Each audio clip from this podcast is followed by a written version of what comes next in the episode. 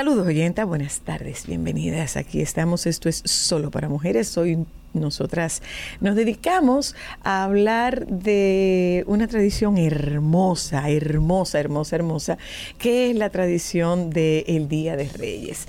Hoy nosotros tenemos un programa muy especial con un abordaje desde distintas perspectivas del Día de Reyes. Nosotros estaremos hablando de una magna celebración que se hace en España, que es nuestro referente eh, para el desfile tradicional del Día de Reyes y estaremos estableciendo contacto con una periodista eh, que, nos dará toda la información que nosotros necesitamos. Vamos a conversar con eh, Eva y Eva nos tocará a nosotras el tema, Eva Ditrein nos toca el tema del desfile del Día de Reyes, que es un evento esperado por todos los niños y para los que no son tan niños en, la ciudad de Madrid.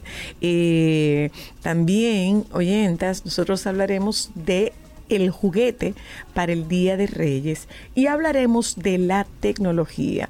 Del juguete estaremos hablando con la terapeuta eh, Clarindi, Clarindi Esteban y sobre el la tecnología y el juguete tendremos dos abordajes. Uno de ellos es eh, cómo el juego cambió hacia el juguete tecnológico y el otro aspecto que vamos a ver es cómo la tecnología está involucrada en el juguete hoy en día, hasta en el juego simbólico.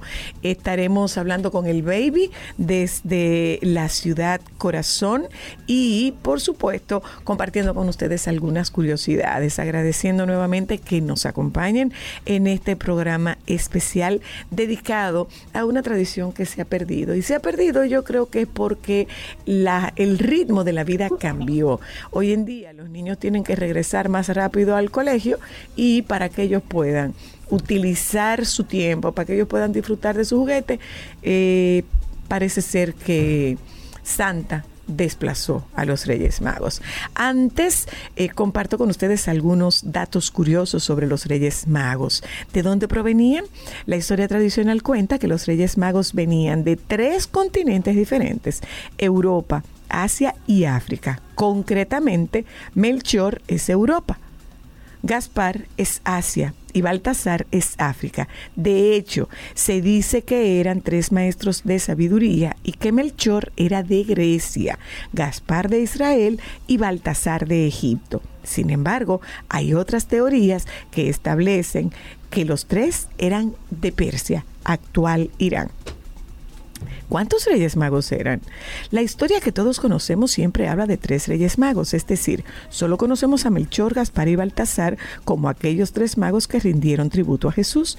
Sin embargo, existe una historia que habla de un cuarto mago. De hecho, tenemos el relato de Henry Van Dyke para fines del siglo XIX que habla de otro mago, Artaban, del que se dice que estuvo 30 años buscando al Mesías para darle su regalo, un zafiro, un rubí y una perla.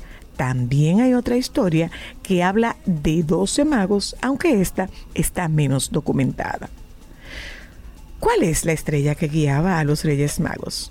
Según la historia tradicional, la estrella de Belén fue la que guió a los Reyes Magos hasta el nacimiento de Jesús. Sin embargo, la ciencia sigue sin saber cuál fue exactamente aquella estrella que les llevó hasta allí, puesto que no existe ningún registro de algún fenómeno astronómico similar. El enigma de esta estrella sigue sin resolverse. ¿Representan los Reyes Magos las etapas de la vida? Muchas teorías dicen que debido a las diferencias de edad de Melchor, Gaspar y Baltasar, estos representan las diferentes etapas o estadios de la vida de una persona, concretamente la vejez, Melchor, la madurez, Baltasar y la juventud, Gaspar. ¿Por qué se llaman Reyes Magos? En primer lugar, estos hombres no eran magos, sino que los griegos empleaban la palabra magos para referirse a hombres sabios. Además, la Biblia no habla de ellos como reyes. No sería hasta tiempo después cuando estos magos fueron interpretados también como reyes. Más curiosidades sobre los Reyes Magos en esta edición especial para celebrar el Día de los Santos Reyes en Solo para Mujeres. Bienvenidas y bienvenidos. Aquí comienza Solo para Mujeres.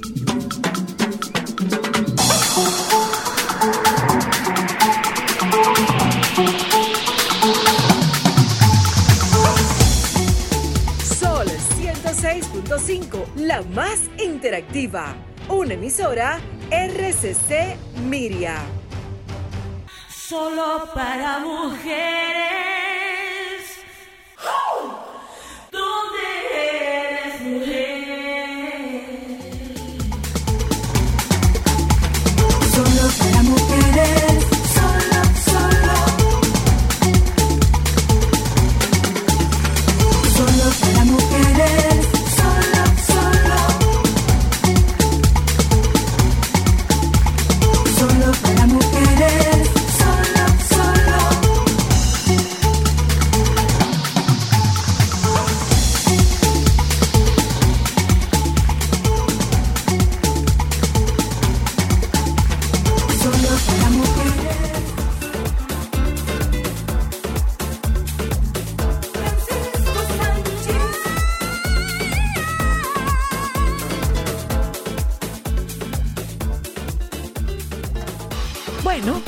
Como todos los lunes, miércoles y viernes, nosotros establecemos contacto con el baby Francisco Sanchís desde la ciudad corazón. En Santiago, la tradición marca... eh, eh, es más el niño Jesús lo que, lo que se celebra en Santiago. Y, pero el Día de Reyes como que no tanto. Antes de conectar con el baby, yo le comparto, porque yo no sé si tú conocías esto, baby, eh, que los Reyes Magos no iban en camello. Entonces el desfile de nosotros no está tan desactualizado. El que se hace en el Conde, que es en caballo. Existe una teoría que habla que Melchor era el único que iba en camello.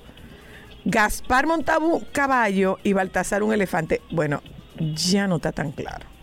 Ya no está tan claro un elefante. ¿eh?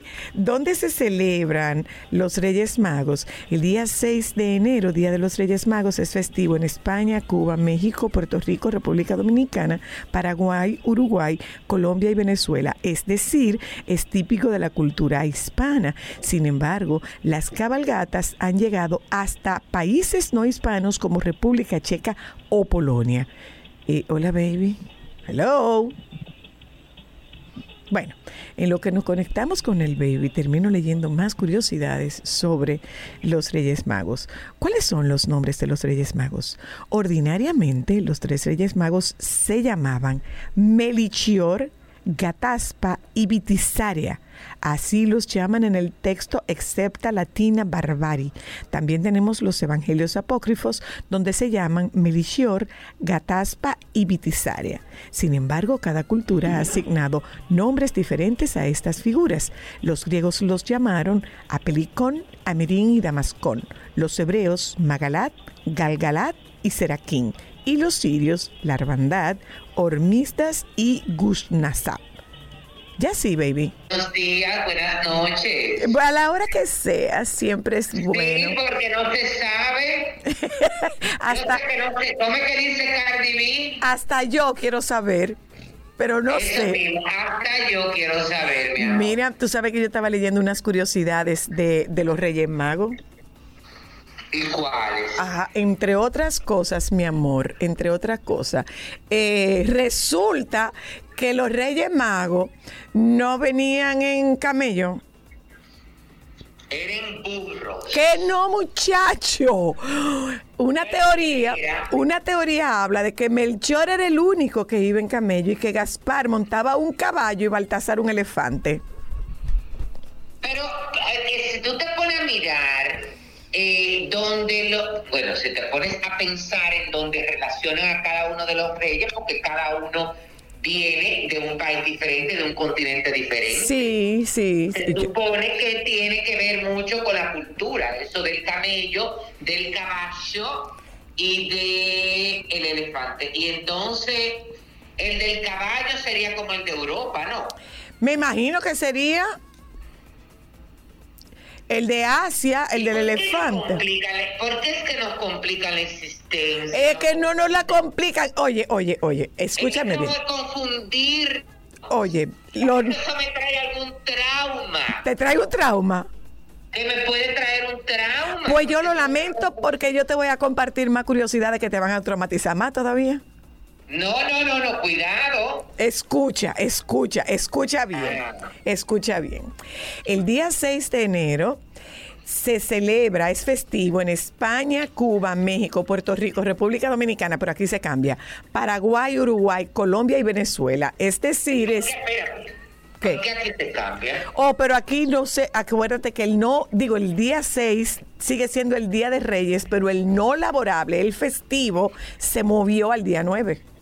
Ah, claro, claro, claro, sí. Ah, bueno, pero... Pero las cabalgatas, oye, Pero se deja es el de- del 5 al 6. Exacto, se sigue dejando del Ok. 5 al 6. Pero resulta que las cabalgatas han llegado hasta países no hispanos como la República Checa o, o Polonia. Y los no, aquí, esto es lo que te va a traumatizar, baby, lo siento, lo siento. Los nombres de los Reyes Magos. Según tú, ¿cuáles son? ¿Cuáles son según tú? Bueno, los que conocemos, Melchor, Gaspar y Baltasar. Pues resulta que no, se llama uno Melichior, el otro se llama Gataspa y el otro se llama Vitisaria. Ay, pero se oye más bonito. Porque parece como nombre de reyes. Sí, pero se complica más. Aunque no, Melchor, Gaspar y Baltasar son nombres también de reyes. Son de reyes. No son muy comunes en esta zona de por aquí. ¿Cómo que se complica más? Sí, nombres diferentes. Los griegos los llamaron Apelicon, Amerin y Damascón. No, pero ya, espérate. Los hebreos los llamaron. Pelín y Picolín. Mira, respeta mucho. claro. Yo- baby, aquí entre tú y yo pensé exactamente lo mismo. Ajá, entonces los hebreos. Los hebreos, eh, Magalat, Galgalat y Seraquín. Y los sirios, Larvandad, Hormisdas y Gushnasaf. Hasta ahí te dejo. ¿Y, y Yo me imagino que eso debe haber sido para tropicalizarlo, porque donde No, se... es que, óyeme, Zoila, eh, basado en como tú me dijiste los nombres originales, Sí. salen de ahí. Sí, sí, sí, sí, yo creo, me imagino que eso deben ser nombres que se adaptaron al mundo hispano, porque donde se celebra particularmente la cabalgata del Día de Reyes es en el mundo hispano, aunque hay tradición de cabalgata, como te dije, en Polonia y República Checa. Ok, ok. Ya, pero son curiosidades que encontramos. Tú sabes sí, que... Tú sabes que para mí, bueno, eh, eh, realmente eh, el, el sinónimo para mí de regalo y de festividad y de Navidad es realmente el Día de Reyes, porque en mi casa nos criaron con esa costumbre. Ah, claro, porque ustedes son españoles. Ajá. decir, Porque, en porque en Santiago es el niño Jesús. Ajá, pero, bueno, ajá, pero, ajá, eso mismo. Pero eso se ha modificado. Bueno, sigue manteniéndose la tradición del niño Jesús, pero acuérdate que hay una generación eh, que ha sido criada por, eh, con Santa. Sí, sí, sí, sí. Ah, ok, espérate, espérate, espérate. Espérate, baby. Mira, yo me río muchísimo. Espérate, baby. El 24 es Santa. ¿Cómo el 24 y el ni cómo es Santa y el Niño Jesús? ¿No es el mismo día? Sí, 24 para 25. Ajá. Ok, ok. Claro, entonces, óyeme, a mí me da mucha risa de llegar a casa de mis amigas cuando, entonces, por ejemplo, ellas les entregan, que son de una generación de Santa, eh, ay, los regalos de Santa, y entonces la mamá, no, mi amor, esos son los regalos del niño Jesús. Y no es la misma gente. ¿Eh? no es lo mismo. Bueno, pero no, pero acuérdate que Pero que el niño, pero es que el niño Jesús. Ah, bueno, Eh, sí. Ah, sí, sí, porque es, es que, es que Santa puede ser en la noche, el niño Jesús tiene que ser en la mañana, porque el niño Jesús no ha nacido todavía. Pero los regalos se abren el 25, no el 24. Claro, pero Claro. se abre en la mañana. Es verdad, es verdad, es verdad. Ajá, pero no tiene que ser el niño Jesús que te lo lleve, es la mamá y el papá. Que no. Que óyeme, el niño Jesús lo manda con la mamá y el papá del niño Jesús, Ok, ya. con María y José. Ok, ok. Él dice que es con ellos que lo mandan, por eso es, porque si él no ha nacido no lo puede llevar. Claro. Te digo, yo particularmente eso de, bueno, eh, yo ahora entiendo muchas cosas, tú sabes que yo no lo visualizaba como tú lo dijiste, por las cuestiones de, de que mi papá era español, pero ahora lo entiendo 100%. Claro. Yo una- pensaba que era por una cuestión de presupuesto, No. que lo entendían para enero, tuve. No, no, no, no, no, no.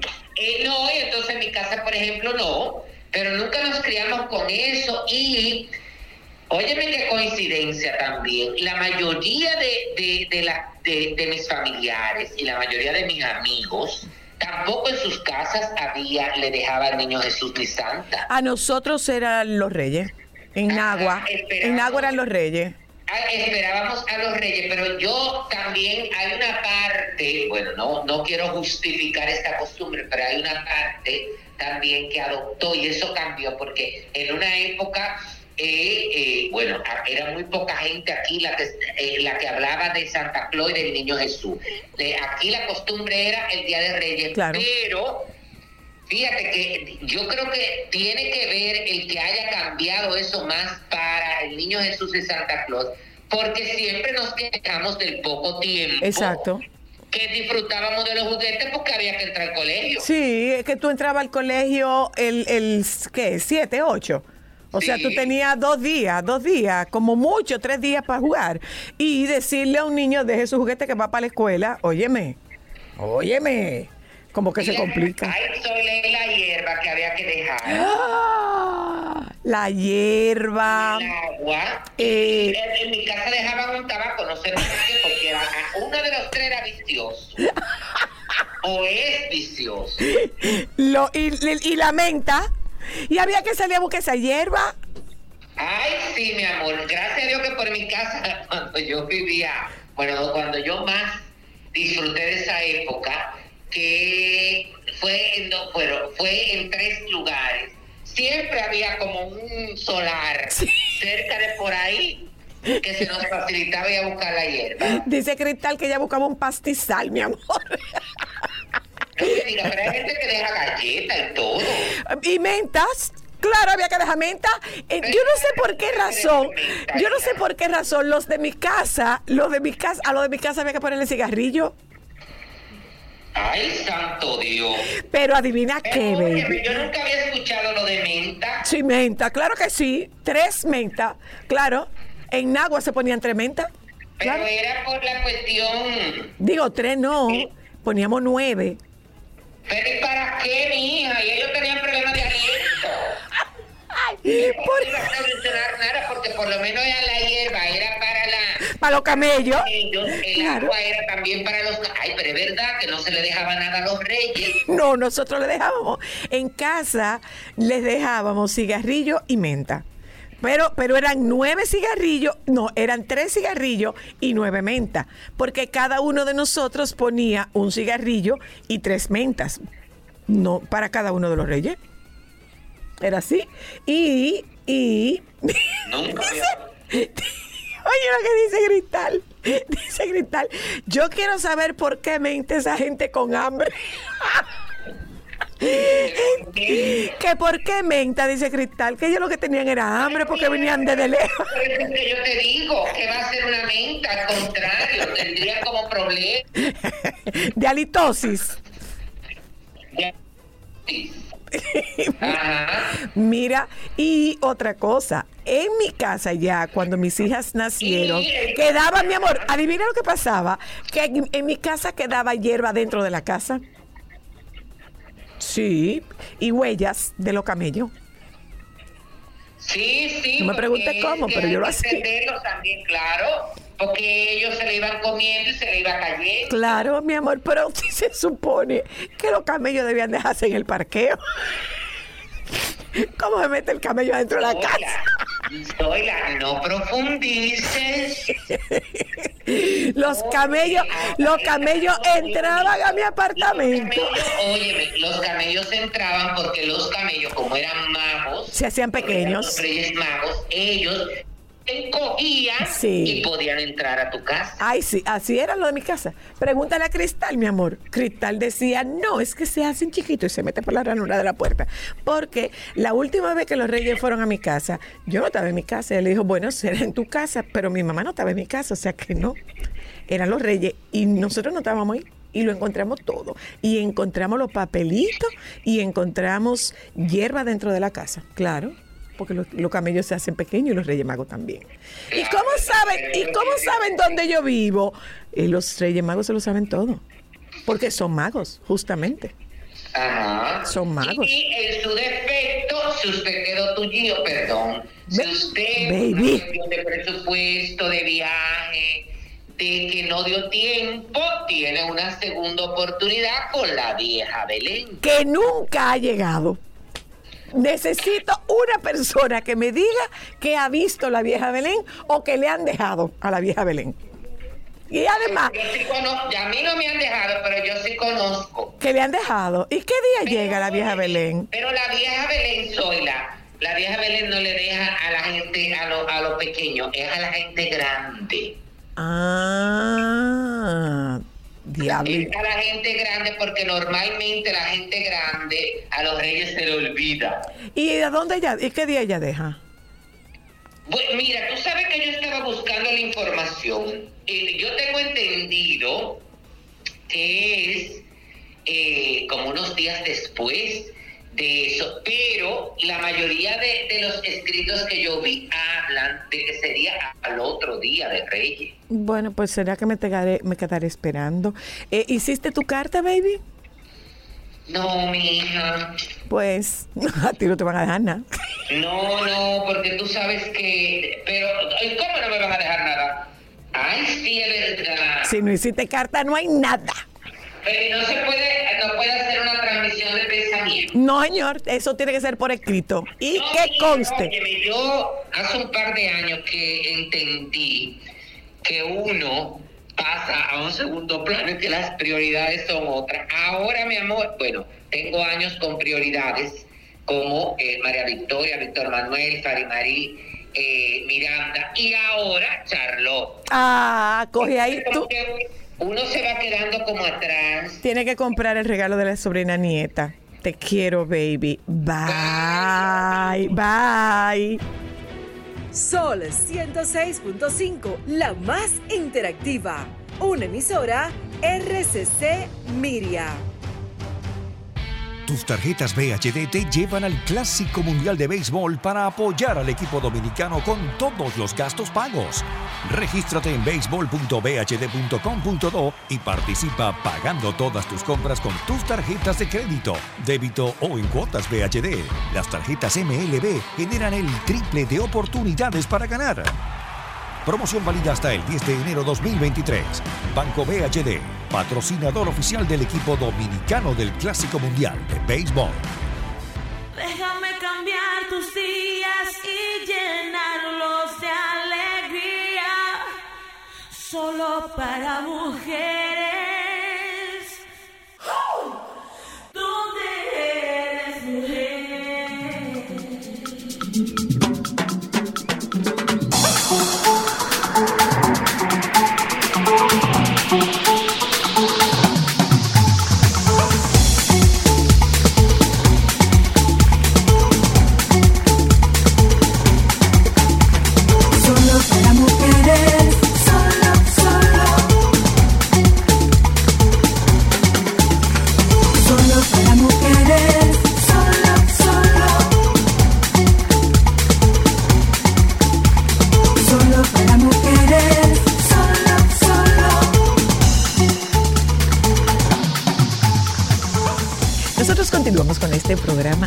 Especial del Día de Reyes. Y ahora, lógicamente, si estamos en casa, si estamos en casa, lógicamente, pues nosotros tenemos que aprovechar el tiempo y una que otra peliculita no nos viene mal.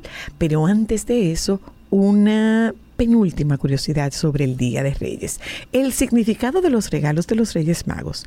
Como bien sabemos, los Reyes Magos, los Reyes Magos llevaban incienso, oro y mirra, aunque existen discrepancias hasta con esto.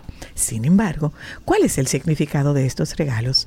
En el caso del oro, nos encontramos con que es un regalo de reyes y Jesús era considerado el rey en la tierra. El incienso de Gaspar tiene un carácter divino y se utiliza en el culto en los altares. Finalmente, la mirra de Baltasar se dice que presagiaba su futura muerte, dado que es un compuesto para embalsamar.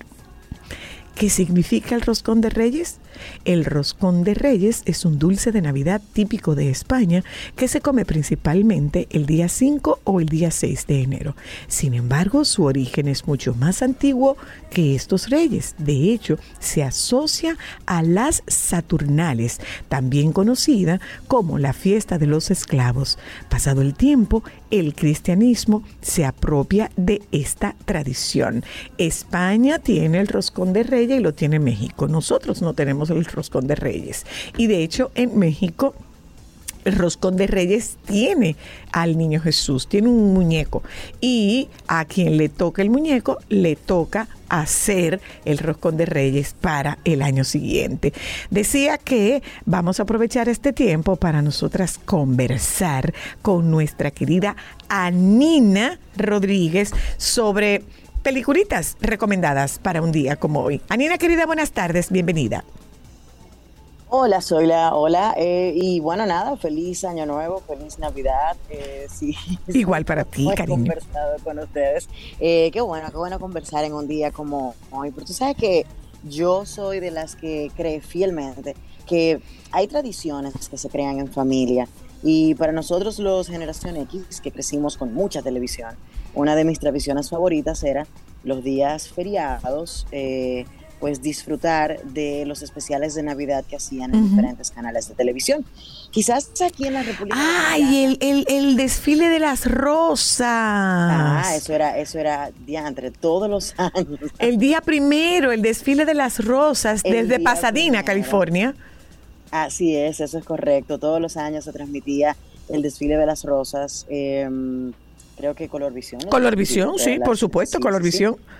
Es correcto, es correcto. Pero, por ejemplo, en, en la mañana de, de Navidad, por ejemplo, muchos canales de televisión, sobre todo por el telecable, pasaban especiales del día completo poniendo películas. En el, el día primero de enero eh, había un programa especial de la cadena TBS que se llamaba eh, La cura de comedia y te ponían muchas comedias, sobre todo navideñas, todo ese Mm. día para tú pasarte el día en casa tranquilo. Y yo pienso que em, es chévere que el Día de Reyes, ya cuando tenemos familia, yo tengo dos hijos, por ejemplo, eh, pues entonces crear esa tradición de ver películas navideñas con tus hijos e ir pasando quizás tus favoritas de generación en generación.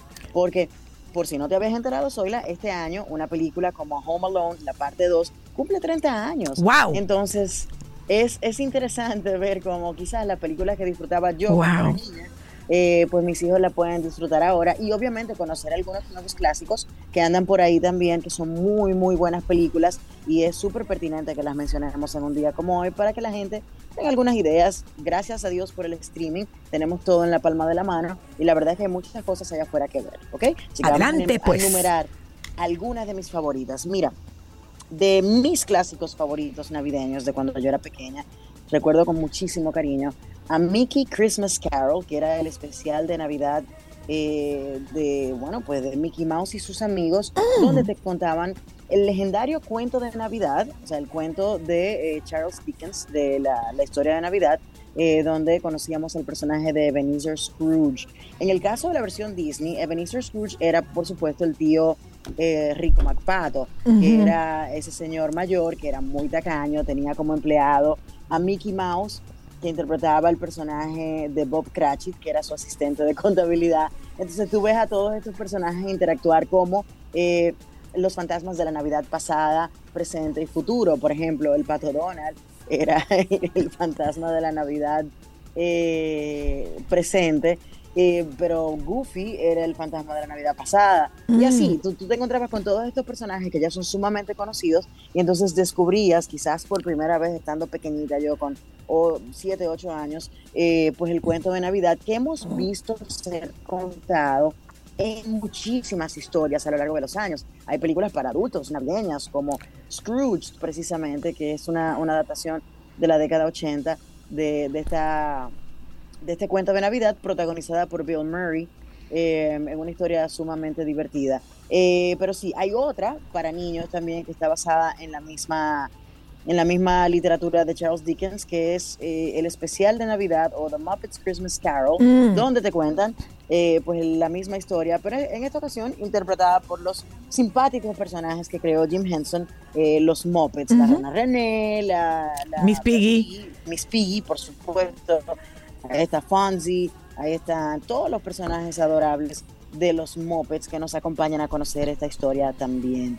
Mira, Home Alone 1 y 2 no se pueden quedar fuera de ninguna lista navideña porque yo creo que no hay Navidad más traviesa que la Navidad de Kevin McAllister, el protagonista de esta historia, que eh, tiene que ser el pobre niño más dichoso de la bolita del mundo, que se queda solo en Navidad en dos ocasiones. En la primera parte, pues obviamente sabemos que su familia se va de vacaciones a París. Me imagino que tiene que ser una familia muy adinerada. Adinerada. vivir en la casa que vivían, para poder tomar viajes en familia a Francia, eh, todos viajando en, prácticamente en primera clase.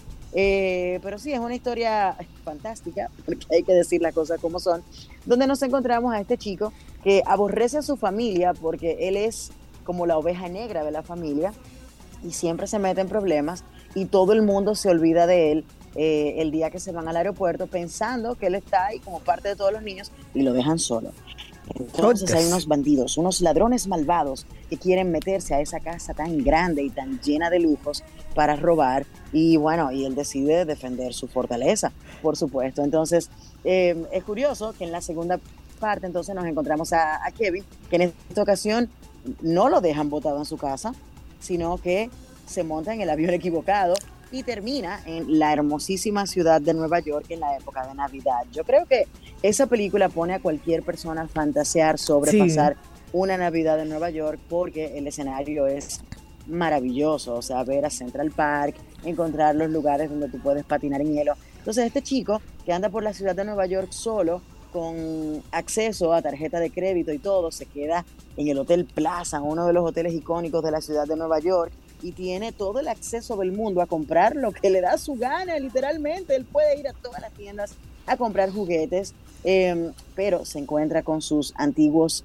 eh, rivales, eh, los ladrones mojados, así se llaman los Wet Bandits, que andan en esta ocasión en la ciudad de Nueva York y recuerdan a este chico. Ellos están tratando en esta ocasión de robar la tienda de juguetes para hacerse de muchísimo dinero en Navidad y Kevin eh, pues los encuentra y se da cuenta y trata de defender entonces la tienda de su amigo, eh, que, que es el señor dueño de la tienda, que se, que se vuelve su amigo cuando él anda paseando por allí. Así que son, son historias muy bonitas, muy fantásticas, que los niños disfrutan un paquetón, porque al final del día es como tener todos estos juguetes a tu disposición para tú tratar de hacer algo bueno, a pesar de que le hace muchas cosas malas a estos ladrones que están tratando de robárselo todo. Pero sí, eh, Home Alone es un clásico y, y yo creo que eh, hay pocas personas que no han visto esta película, pero los más jovencitos eh, que vienen subiendo, que no se van a topar con una parte 3 de esta película, eh, por sí solos deberían conocer de mano de sus padres que sí vieron las películas,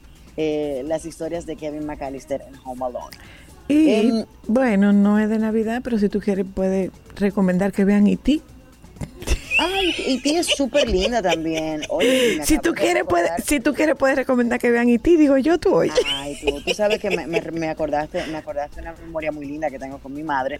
Cuando yo era pequeñita, recuerdo en, alguna ocasión, precisamente en Navidad, estar las dos tiradas mirando televisión y nos encontramos casualmente con E.T. en la televisión y, y empezamos a verla porque yo no había tenido la oportunidad de verla, sin embargo mi mamá sí la vio en el cine y nos sentamos a verla y lloramos juntas y fue muy lindo, o sea que sí, todas esas películas que, que en esencia son de niños, aunque no necesariamente sean en la época de Navidad, siempre van a ser buenas películas para compartir con nuestros hijos. Películas como Los Goonies, películas como E.T., como bien acabas de mencionar. Todos esos clásicos eh, de la década 80 y de la década 90 que son de niños, pues caben perfectamente en una programación de Reyes porque el punto es que nos pasemos el día completito compartiendo un chocolate caliente, eh, los niños jugando en la sala y todos en familia viendo una buena película.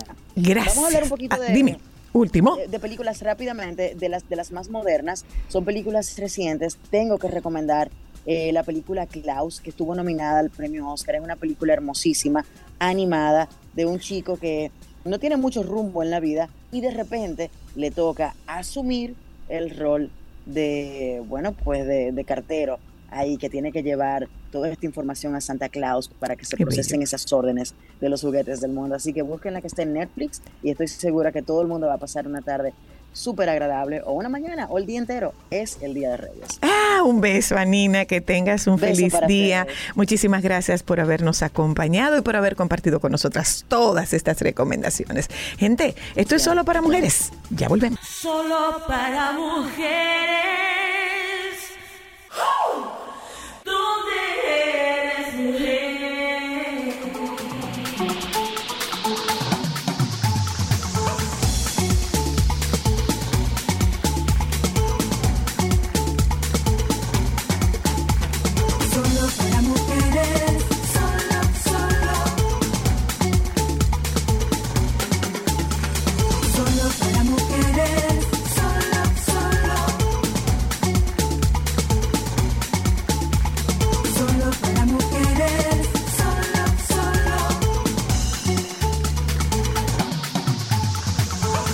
Oyentas, oyentas, gracias a las oyentas y a los oyentes que nos acompañan. Nosotros tenemos un programa especial, esto es solo para mujeres. Hablamos de un programa especial en el Día de Reyes y justamente eh, al momento de introducir nuestro programa hablábamos de cómo la tecnología ha cambiado el juego de dos maneras. Uno, por la tendencia, sobre todo de estos chicos de generación Z, que consumen mucha tecnología porque nacieron en la era de la tecnología, como la conocemos hoy en día, y también tocar el tema de cómo la tecnología se adentra en el mundo del juguete de manera tal que eh, hasta para los más pequeñitos, los juguetes están cargados de tecnología. ¿eh?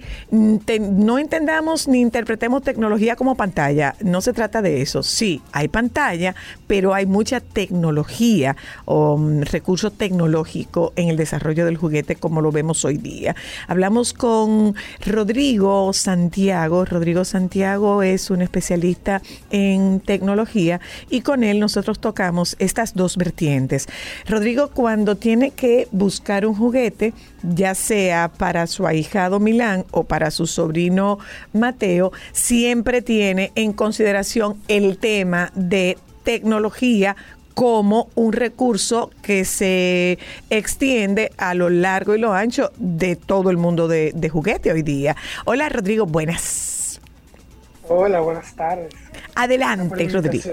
¿Cómo, cómo, ¿Cómo vemos? O sea, esto no es solamente que hoy día el juguete está muy tecnifica, es muy tecnológico, pero además también como estos niños nacieron en esta era de tecnología, pues a ellos se les regalan juguetes tecnológicos.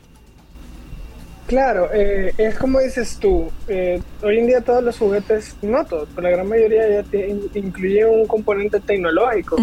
Y, y es gracias a la revolución que se ha dado últimamente. Y ciertamente, aunque tecnología no necesariamente implica una pantalla, sí implica un componente electrónico. Por ejemplo, tan sencillo como el juguete que enciende luces o el que tiene pilas porque reproduce algún tipo de sonido. Es un componente tecnológico que al final del día representa una estimulación adicional a que diga a, la que te brinda lo que vendría siendo un juguete tradicional. Que no tiene ningún tipo de componente tecnológico. Y también eh, que es algo que yo le agradezco mucho a la vida, porque hablamos de que eh, hoy en día nacimos muy tarde para la exploración de la Tierra y estamos muy temprana para la exploración del espacio, por ejemplo, pero nacimos en la, en la época correcta para lo que para disfrutar lo que es el desarrollo tecnológico, como por ejemplo los videojuegos. Los videojuegos en mi vida han sido una fuente sin fin de creatividad, de desarrollo, de entretenimiento que aún hoy en día, a mis 29 años de juventud, encuentro de- todavía un espacio para relajarme, para disfrutar y para eh, vivir otro entorno, por así decirlo. Entonces, eh, eh, ciertamente la tecnología trae una estimulación que, que antes existía, tal vez existía de otra manera, con los juegos tradicionales, pero hoy en día podemos incluso compartir de manera remota, a distancia, que se vio mucho recientemente en la pandemia, como los niños, a pesar de no poder salir de sus casas, aún podían tener contacto con sus amiguitos a través de videojuegos. Rodrigo, ¿qué, qué- qué tú tomas en consideración al momento de hacer la búsqueda de un regalo para, para tu sobrino y tu ahijado? ¿Qué tú tomas en consideración? Lo primero es la edad, porque ciertamente eh, los hay de todos los colores, de todos los sabores, por así decirlo, pero sí también para todo tipo de público. Entonces, eh, hay juegos que son, que son más para niños de ciertas edades, de diferentes etapas de su desarrollo, por el hecho de que representan, aportan en cierto modo eh, a dicho desarrollo o también puede representar un riesgo en el desarrollo. Porque, por ejemplo, hoy en día están muy de moda los videojuegos que son de realidad virtual. Pero estos videojuegos no se recomiendan a niños menores de 13 años. Ok. Por un tema de que los expone a una sobrecarga emocional o como tienen los lentes muy pegados a la vista, puede también afectar, eh, como crear cansancio en sus ojos a muy corta edad. Entonces, no, no se, no representan un beneficio, al contrario, pueden en cierto modo influir en el desarrollo del niño. Ok. Entonces es muy, muy bueno tener pendiente eso, el, el tema de la edad, para qué público fue desarrollado dicho juego. Y también los gustos particulares de cada niño, porque eh, para los gustos los colores, saber qué le gusta el niño o qué tipo de niño es, eso influye mucho también en el tema de la decisión, porque hay juegos que son para compartir con los amiguitos, para compartir en la familia, para jugar solitario, para jugar eh, eh, eh, hasta en línea con otras personas. Entonces es, es tener claro los gustos, el tipo de niño, también puede ser hasta qué tipo de, de Ah. herramientas se quiere desarrollar en el niño, porque está comprobado que los videojuegos eh, ayudan a desarrollar los tiempos de respuesta de los niños, eh, también desarrollan lo que es el trabajo en equipo, estimulan muchísimo la creatividad, el enfoque visual, las habilidades eh, visuales motrices. Eh, también eh, está comprobado que, que desarrolla el, el, el- el pensamiento crítico estratégico, incluso hasta el liderazgo. Ah, y, y otro que yo, te, yo soy un fiel, o sea, yo soy Un reflejo. Un reflejo, una referencia de este, de este tipo, es que también les ayuda a desarrollar sus lenguajes, distintos lenguajes. Hoy en día, el 80% del inglés que yo manejo fue gracias a los videojuegos. Entonces, es tener en cuenta los beneficios y analizarlo desde la perspectiva de qué es lo que uno busca y qué es lo que también el niño va a disfrutar. Y otra cosa, Rodrigo, ya finalmente, yo te decía que esto no necesariamente cuando hablamos de tecnología nos referimos a pantalla. Porque, por ejemplo, eh, hoy día a los niños les regalan drones, que son drones También. para sus edades, y eso es pura tecnología. Y ahí no hay pantalla. Ciertamente. Bueno, hay drones que tienen su pantalla, pero tienen una pantalla que solamente te, te permite visualizar la cámara del dron. Exacto. Pero, exacto, son, son excelentes ideas de, de, de, de cómo también un niño puede desarrollar su, su control visual motriz.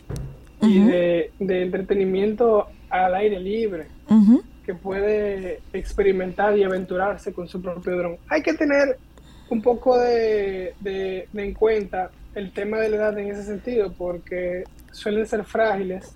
Entonces no es recomendado para niños muy pequeños porque existe el riesgo de que se rompa fácilmente. Y está la robótica, Rodrigo, está la robótica también. Sí, eh, hay, mu- hay, muchos, hay muchos kits de robóticas de, que, que se ofrecen hoy en día en el mercado, que traen instrucciones simples que permiten desarrollar ese tipo de, de, de habilidades. Incluso hay unos que no, no, tengo, no me acuerdo si son Lego en sí, pero que son que tienen componentes mecánicos que puede incluso hasta crear eh, Creo que es Lego. Creo que es Lego. Creo que es Lego. Exacto. Yo creo haberlo Con- visto. Con mecanismos que funcionan de me- co- conectados a una batería. Y eso, eh, para un niño, aparte de que lo- obviamente le brinda un excelente espacio de desarrollo y de también de explorar su misma creatividad, también el, el producto final eh, eh, puede ser un, un juguete, ya todo armado, puede ser un juguete que, que puede igual disfrutar y Claro. aprovechar. Claro. Bueno, pues muchísimas gracias, Rodrigo. Eh, antes de despedirnos, ¿le pusiste la carta a los reyes? Eh, tengo que escribirla así, pero yo no sé si le está llegando, porque hace como 20 como que no me llega nada. No te llega nada. ¿No No. será, será porque el cartero no llega o será porque no te has portado como para que te llegue? Yo me porto bien. Déjame ver si es que la postal no está llegando. ¿Cómo se comunican hoy en día? ¿Es por email o es por correo regular? Yo creo que yo debería coger email. Yo creo que sí. Debería. Para ver si existe reyes arroba no sé qué punto com. Dale, reyes arroba no sé qué punto com. Gracias, Rodrigo. Un abrazo para ti. Eh, ya volvemos. Esto es solo para mujeres. Pero a mí me ha parecido, me está pareciendo un programa hermoso. Este programa que nosotros tenemos esta tarde, dedicado especialmente a una tradición que se está relegando, se ha ido perdiendo. Conforme van cambiando los tiempos, pues asimismo van cambiando las costumbres. Desafortunadamente, no, el, el Día de Reyes, por lo menos en nuestro país, no escapa de ese cambio en tradiciones.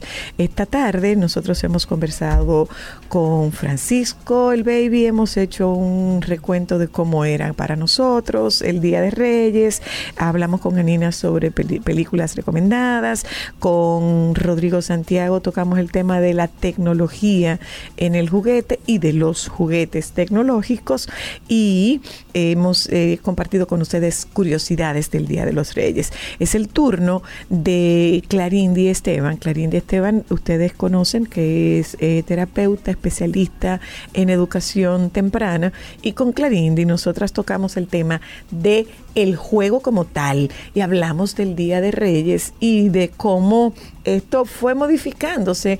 Antes nosotros teníamos reyes, pero la generación de ustedes esto se fue cambiando eh, porque el día de hoy bueno, para que los niños pudieran tener tiempo de, de jugar. Pero además, aquí viene la clásica pregunta de si vale la pena decir qué es o si vale la pena con mantener la ilusión. Recuerdo una de mis hijas que una de sus compañeras le dijo, tú sigues creyendo en eso, porque los reyes no existen. Ella le dijo, bueno, lo que pasa es que para que los reyes vayan a tu casa, tú tienes que creer en ellos y yo creo en ellos. Qué bella. Así Qué fue. bella. Para que los reyes vayan a tu casa, tú tienes que creer en ellos. Claro. Y yo creo en ellos. Porque son exactamente reyes magos. Son magieros, me diría Mateo. Son magieros. Palabra de Mateo. Son magieros. ¿Qué hacemos, Clarindi? ¿Crecemos con esta ilusión? ¿Cómo, cómo- cómo? ¿Qué es lo recomendable? Mira, la verdad es que yo pienso que eh, por lo menos hasta mi generación o un poco más allá, hemos, eh, en su gran mayoría, hemos crecido con la ilusión de los Reyes Magos, otros con los del Niño Jesús, otros con la de Santa, ya en países eh, diferentes al nuestro, que ahora es que está eh, llegando Santa a nuestro... A mí nunca Santa me dejó nada. Claro. A mí me dejaban los reyes igual eh, que, que, por ejemplo, a ti, a tus hijas. Entonces, Eh, yo pienso que mantener la ilusión de los niños es importante. Yo siempre digo que mientras los niños puedan ser niños, deben ser niños. Y parte de ser niños es vivir con ilusiones. ¿Y por qué no? Entonces, eh, yo sí recuerdo que en el momento que yo me enteré que no, no eran los reyes, ni, ni existían, ni nada de esto, yo hice una crisis, por supuesto. Sin embargo, una vez comprendí la situación, agradezco el haber vivido por tanto tiempo esa ilusión y haber participado de las tradiciones de Ese ritual. ese ritual maravilloso familiar que hacíamos, bueno, en mi casa ya se convirtió después de unos años, se convirtió en un ritual de los vecinos. Salíamos todos a buscar las hierbas, eh, después de eso se terminaba en una casa, algunos tomando ponche, otros tomamos chocolate, cada quien dejaba lo que dejaba debajo del árbol, el despertarse y encontrar ¿Y el que qué te dejaron? y el que te dejaron en, en mi casa particular eh, teníamos tradiciones en mi calle nosotros salíamos a jugar todos los vecinos con todos los padres los niños salíamos a jugar a la calle yo recuerdo con mucho cariño un año que mi mamá nos dejó unos pitos que eran más grandes que nosotros sí, yo me acuerdo de esos pitos. ella dejó esos pitos para Navidad, o sea, eso sí lo, lo, lo dejó en Navidad, pero con la condición de que era para llamar a los demás amigos cuando los reyes pasaran. Ay, qué bello. Eso era una cosa espectacular y nosotros recordamos eso y, y preguntamos, ¿y tú abriste tu pito? No, yo no lo he abierto porque si no los reyes no vienen. Y eso es una cosa maravillosa que yo espero de verdad que no se pierda. ¿Qué, qué, qué es? eh, eh, eh, ¿qué, qué se recomienda en el momento de elegir un juguete? Nosotros hemos hablado muchas veces sobre esto, pero en el momento de elegir un juguete, hay mamás que o hay papás que pueden no tener la facilidad para sentarse en el piso a jugar con su hijo, Claro. pero podría tener alguna otra habilidad que pudiera ser un videojuego, que no necesariamente tienen que estar satanizados. No, no, claro. Todo en exceso hace daño. Mientras no nos vayamos a los extremos, no pasa nada. Entonces, lo primero es tomar en cuenta a quién va dirigido el juguete. Cuando hablamos de a quién va dirigido el juguete, es la edad que tiene esa persona, eh, qué le gusta, qué le gusta hacer, si es una persona de actividad física, si es una persona de estar sentado, si es una persona de juegos de mesa. ¿Qué, qué actividades le gusta hacer? Porque si tú vas a regalar algo, es para agradar a una persona, Claro. no para agradarte a ti o para llenar los ojos. Mm. Entonces, vamos a regalar de manera consciente para esa persona que va dirigido el regalo, tomando en cuenta su edad y lo que le gusta. hacer. Uy, tú acabas de introducir un término, eh, acabas de decir consciente y andas rodando un concepto del síndrome del niño hiperregalado. Mira, lo que pasa es que muchas veces tenemos niños que tienen tantas cosas que al final no tienen nada. Bueno, pero también pasa, Clarindi, que es un tío que le quiere hacer un regalo, es una madrina que le quiere hacer un regalo, Claro. es un abuelo que le quiere hacer un regalo, es una abuela que le quiere hacer si un tú regalo. haces un regalo, Uno. está perfecto. Pero imagínate que cada persona que le quiera hacer un regalo le regale tres o cuatro cosas que viene desde el amor, porque por supuesto, eso es un, un- un detalle de amor maravilloso. Entonces, vamos a dosificarlo. Para que entren regalos, vamos a sacar. También es una tradición preciosa el hecho de tú con los niños, porque esto que voy a decir no se puede hacer ni a escondidas, ni solamente informando. Vamos a sacar juguetes, no, no juguetes que ya no usamos, vamos a sacar juguetes para que puedan entrar nuevos. Ok. Entonces vamos a sacar juguetes. ¿Qué, es- qué juguetes tú quieres regalar? Y eso es algo que debemos hacerlo con los niños, nunca hacerlo. Acuérdate que yo voy a sacar juguetes. ¿Por qué? Porque... Son sus pertenencias. Exacto. A ti no te gustaría que tú de repente llegaras a tu casa y tú no encuentres los muebles que tú tenías porque tu mamá decidió regalarlos. O sea, cualquier adulto que encuentre eso hace una crisis. Entonces es lo mismo con los niños. Se hace una crisis porque tú me estás quitando cosas que son mías y Ujú. damos el mensaje equivocado. Ok. Entonces tú le estás enseñando al niño que no tiene que respetar la pertenencia de nadie porque tú no estás respetando la de ellos. Y, y el reciclaje, o más que el reciclaje, eh, eh, eh, la rotación del juguete, ¿es un buen momento para la rotación del juguete? ¿O qué hago? ¿Lo preservo? ¿Se los entrego después? ¿Se los voy dosificando? Mira, hay juguetes que tienen eh, implicaciones emocionales muy fuertes. Hay, hay juguetes que por la persona que te los regala, que por lo que significa ese regalo, tienen implicaciones emocionales y esos regalos sí es bueno que se conserven. Por eso te digo que esto es un proceso que debe hacerse acompañado del niño y que es el niño que decida qué juguetes quiere regalarle, qué quiere desprenderse. Entonces, algunos tú lo puedes rotar, otros lo puedes sacar, pero esas son decisiones que tienen que tomarse con los niños, no de manera arbitraria por ti. Ah, porque eso ya no lo usa, no, porque eso estaba chiquito, ah, no, porque eso estaba hace muchísimo tiempo arrumbado. No, no, no, no, vamos a sentarnos y vamos también a crearle conciencia a los niños, conciencia a los niños de, de que tú tienes que compartir lo tuyo si quieres, pero para que te entren cosas nuevas también hay que empezar a evolucionar. ¿Cuál es la recomendación de cuántos juguetes, Clarindi? No hay una recomendación. Porque, de por ejemplo, nosotros en casa, eh, eh, tital, mamá, papá, titita, eh, panino ro, panino ose, o sea, estamos hablando de que si cada uno de nosotros compra dos juguetes, a cada uno de los niños les están llegando 12 juguetes. Pero la pregunta es, ¿yo quiero quedar bien con la mamá o yo quiero quedar bien con el niño? Por supuesto, porque tenemos que ver de dónde parte. Por eso yo decía hace, hace un ratito. Digo con los papás, perdón. Claro. Por eso yo decía hace un ratito, ¿para quién el regalo? ¿El regalo es para el niño o el regalo es para llenar los ojos de alguien?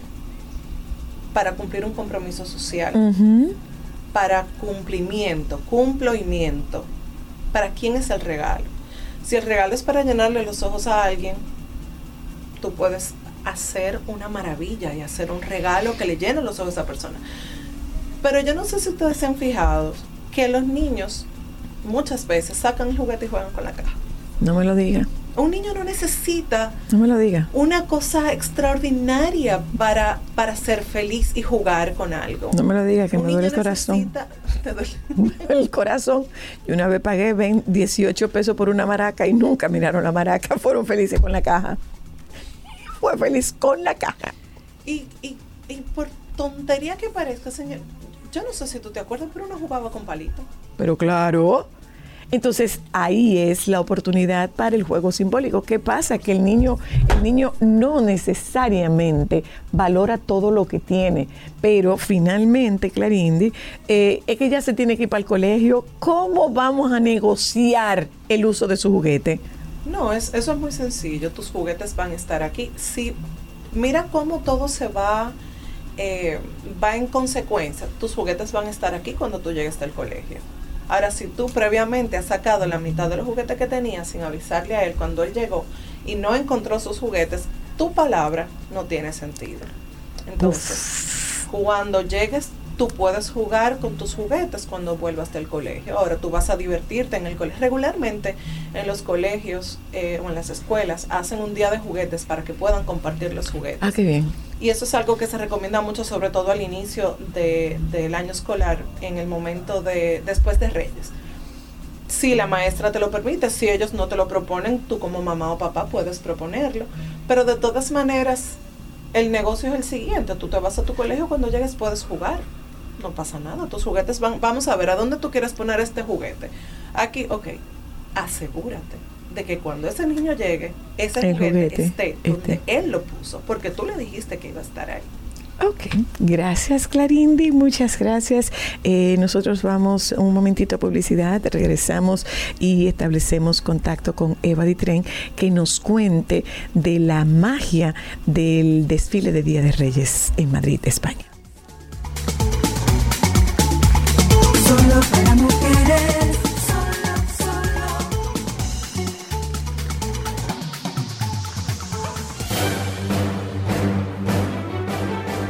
Y ahora, un boletín de la gran cadena RCC Media. La alcaldía del Distrito Nacional realizará un intercambio. Sol 106.5, la más interactiva. Una emisora RCC Miria. Momentos solo para mujeres.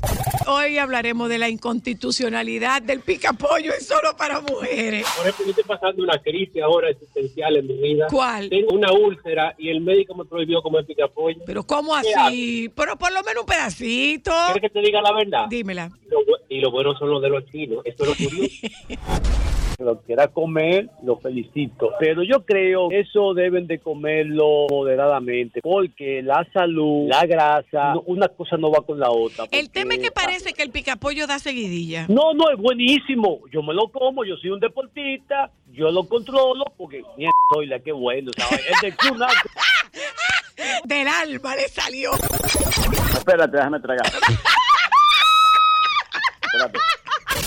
No hay cosa mejor en la vida que comer con la mano y que la servilleta suya sea la lengua. Mire, cuando usted agarra ese picapollo así, que usted comienza, usted agarra el mulo bate y el ala y usted lo abre así, y usted entonces comienza a quitarle los cueros y lo pone ahí al lado. Pero espérese, no crea usted que eso se va a botar, porque es que esos cueros quedan crocantes.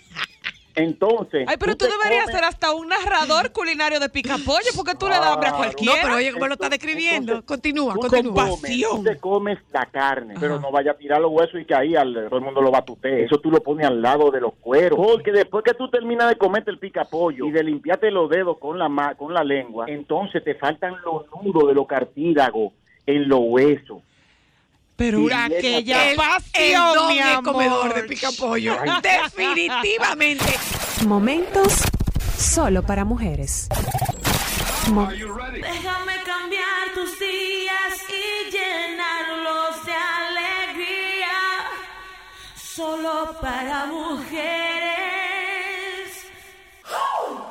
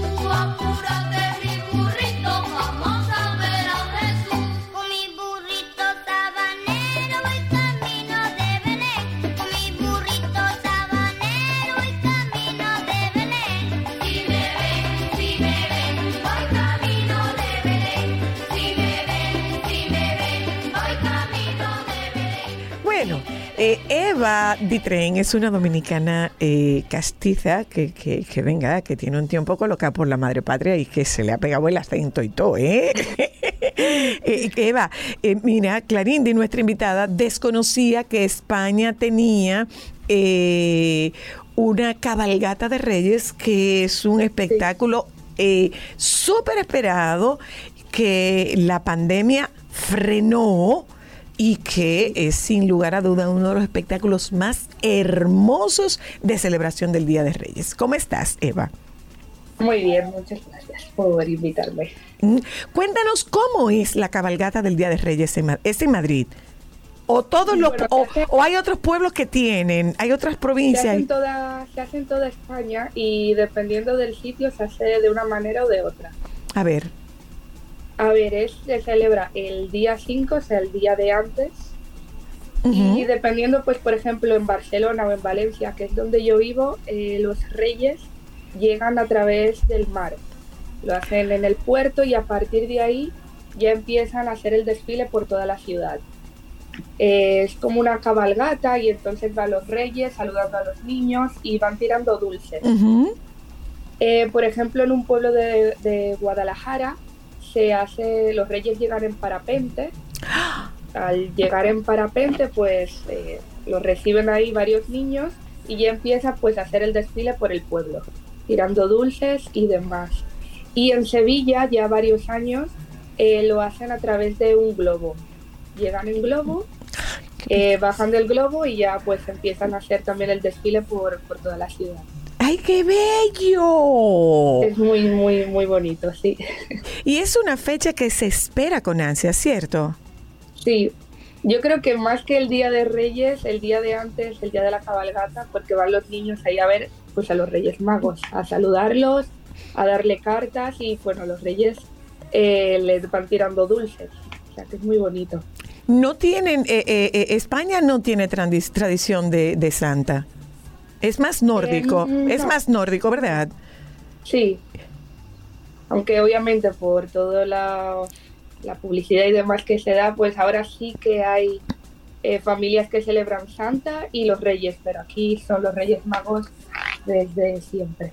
¿Alguna comida particular, eh, eh, algún dulce, esa, esas golosinas que ellos van lanzando, ¿son algunas golosinas particulares o son cualquier tipo de golosina? Porque, por no, ejemplo, no, cualquier tipo. Porque, por ejemplo, ¿hay, ¿hay algún postre, hay alguna comida, hay alguna gastronomía relacionada con el Día de Reyes? Porque, por ejemplo, están las monas, que son, eh, son bizcochos, que se, son pasteles que se hacen, chocolates, que se hacen para la temporada de Semana Santa. Pero, además, eh, ¿ustedes tienen tradición de la rosca de Reyes en España? El roscón de Reyes, exacto. Que es el bizcocho que va relleno eh, en algunas casas pues de nata y en otros que no va relleno de nada. Y por encima lleva eh, frutas dulces. Y luego dentro trae sorpresa. Eh, dentro hay que tener mucho cuidado a la hora de comérselo porque te puede salir o una figurita o un haba, que es una legumbre. Si te sale la figurita, eres el rey o la reina de la casa en ese, ese día. Y si te sale el haba, eh, tienes que pagar el roscón de reyes al año siguiente. Es hermosa la tradición, sí. ¿Y, y, y cuánto sabes cuánto tiempo tiene esa tradición? Esa cabalgata, ¿cuánto tiempo tiene? ¿En qué cabalgan? Porque yo he llegado a verlos en, en autobuses, pero ellos llegan en, llegan en camellos. Dependiendo de la ciudad. Por ejemplo, aquí en Valencia llegan en, llegan en el puerto, en un barco, y a partir de ahí ya van en autobuses o andando, dependiendo pues de, de el clima que haga ese día. Eso te iba a preguntar, ¿qué tal el clima? Bueno, aquí en Valencia la verdad es que muy bien. Hace frío, pero se puede aguantar. En Madrid sí que hace más frío y sí que van pues en autobuses o en carrozas también. Pero solamente, ¿va solamente la carroza de los reyes o hay algún otro personaje? No, también van un montón de personajes, eh, desde Min- Mickey, Minnie, eh, bueno, los que hayan en ese momento que sean famosos, eh, que salgan en, en la tele. Ok, también hay espacio para estos. Sí, van acompañados de, pues, de los muñequitos que, que sean famosos en ese momento. ¿Y de cuánto, de, de qué distancia es el recorrido y de cuánto tiempo? Eso, mira, ahí me pillas, ¿eh? Sí. Pero aquí en Valencia, eh, al ser más o menos grande la ciudad, a lo mejor tres horas desde que llegan eh, al puerto de Valencia hasta el ayuntamiento, que es donde ya ci- cierran. Y es toda una ruta, o sea que hay niños que los Sí. esperan. ¿Qué, qué, qué, qué es más frecuente? ¿Qué les hace más ilusión? ¿Esperarlos en el puerto o verlos a lo largo del recorrido? No, verlos a lo largo del recorrido, Mm. sin duda. Ah, qué bien, qué bien. Eh, pues mira, ¿cuántas, ¿cuántas cabalgatas de Reyes te han tocado? Pues desde, bueno, como nací aquí, eh, vi tres, pero no me acuerdo mucho, y ya luego desde el 2015 hasta el 2022 he podido ver todas. Ilusiona, Menos ilusiona. Los dos años. Los dos. ¿Cómo. ¿Cómo fue la pandemia, eh, eh, eh, Eva? Fue dura. Aquí fue dura porque no se podía salir. eh, salíamos eh, para ir a la farmacia y poco más. Entonces, ese, esos dos años de la pandemia no hubo nada de, de cabalgata, ni de desfile, ni, ni nada. Fue, fueron dos años bastante tristes. Sí, pobrecitos los niños, pobrecitos los niños. Y ahora, ¿cómo, ¿cómo es? O sea, el año pasado hubo, Eva. El año pasado sí que hubo, sí. Sí. Y, No pude estar, pero sí que hubo. y este año, este año por igual. Sí, y lo estoy esperando con muchas ganas. Que aunque sea mayor, eh, me hace ilusión ir a ver a los reyes. ¿Dónde llevan las Sí. cartas los niños? Pues dependiendo, hay bastantes sitios donde puedes llevar eh, bastantes tiendas y si no es el mismo día de la cabalgata, eh, hay ayudantes que van recogiendo las cartas para luego dársela a los reyes. Y se televisa, Sí, por supuesto. se televisa. Pero niños que no puedan salir o cualquier cosa, sí, lo televisan. Qué hermoso. Mira, gracias Eva, porque la intención de nuestro programa en la tarde de hoy es crear ese imaginario y robustecer esa ilusión que es tan necesaria no solamente para los niños, también para los adultos y de la forma en que nos lo has contado en primera persona, la verdad es que nos conectas con esa ilusión, por lo que desde este lado, misión cumplida. Me alegro.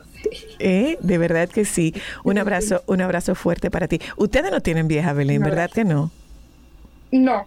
No, es un premio de consolación que no llega nunca.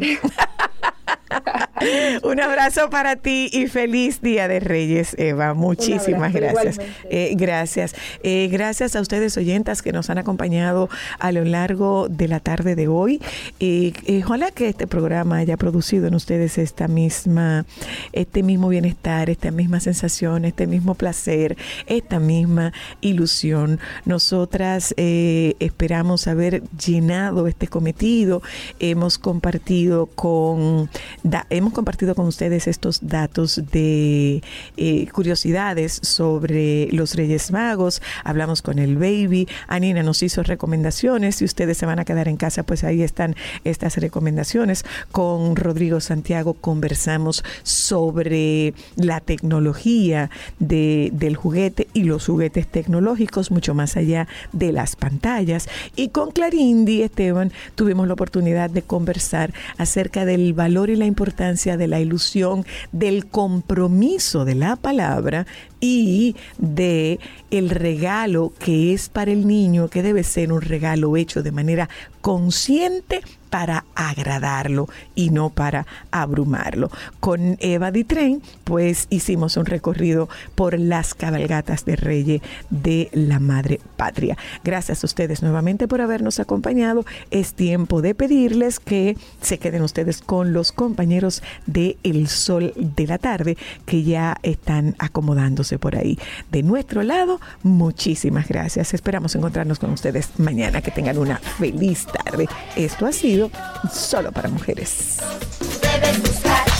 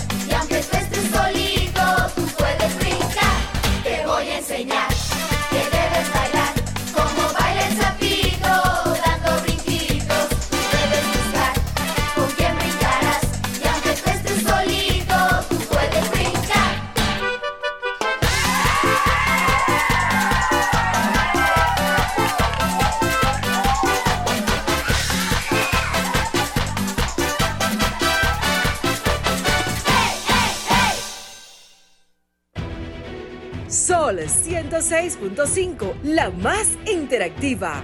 Una emisora RCC Miria.